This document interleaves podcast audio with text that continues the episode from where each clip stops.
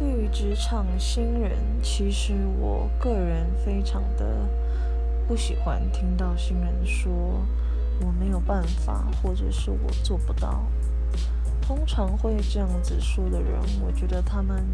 根本也没有仔细去思考，或者是去想过说这个问题到底该怎么解决。所以，其实会这样子说的人，我觉得还蛮。偷懒的，因为他可能根本连尝试都没有去尝试。而在职场上，我觉得自我学习能力跟自我解决问题的能力真的非常的重要。但是其实有很多的新人都忽略了这两点，